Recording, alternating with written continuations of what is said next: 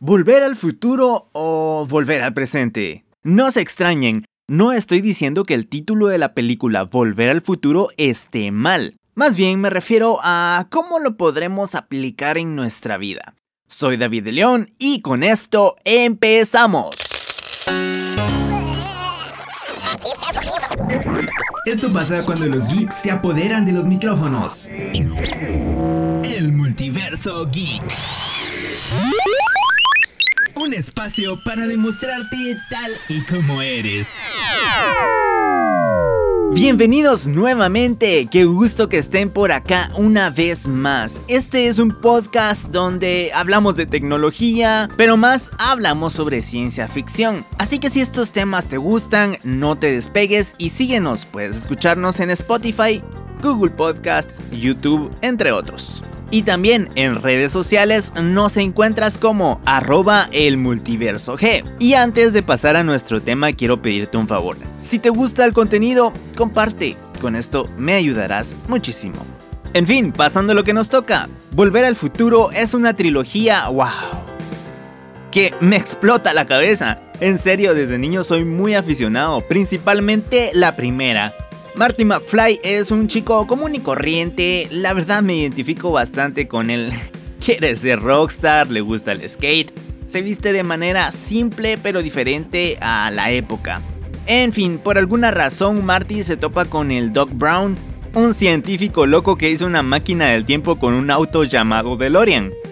Si vas a hacer una máquina del tiempo, ¿por qué no hacerla con estilo? Luego de algunos hechos, Marty termina en el pasado echándolo a perder todo con su familia, corriendo el riesgo de que si no logra volver las cosas a como eran, su futuro y él desaparecerán. Seguido de muchas aventuras, Marty y el Doc Brown logran cambiar las cosas e incluso mejorarlas un poco. Lo que me pone a pensar, ¿qué haría si tuviera un DeLorean para viajar en el tiempo?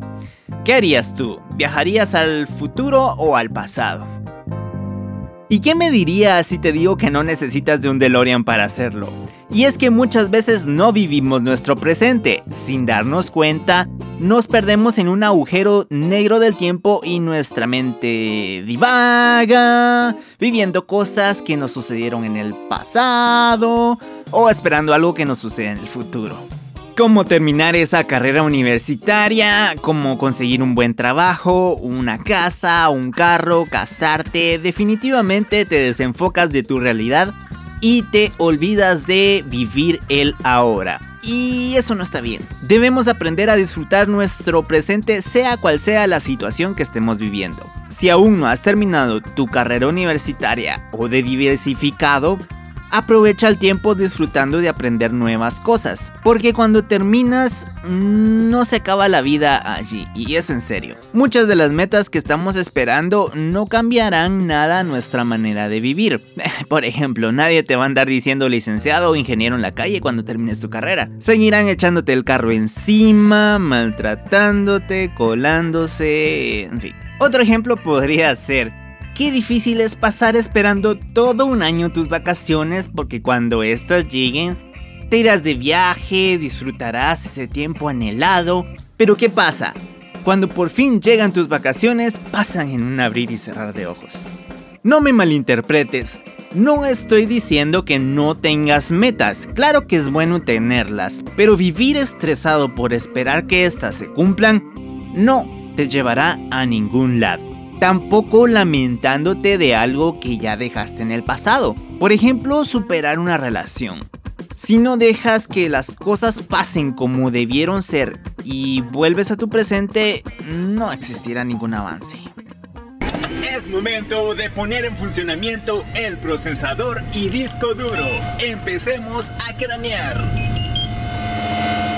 Y ya para dejarte craneando un poco, si no te enfocas en vivir ahora un presente feliz y tranquilo, tu pasado en tu futuro será muy amargo. Y por lo tanto puede que tu futuro también. Así que deja de vivir en épocas que no corresponden y vuelve a tu presente. Soy David de León, nos escuchamos a la próxima.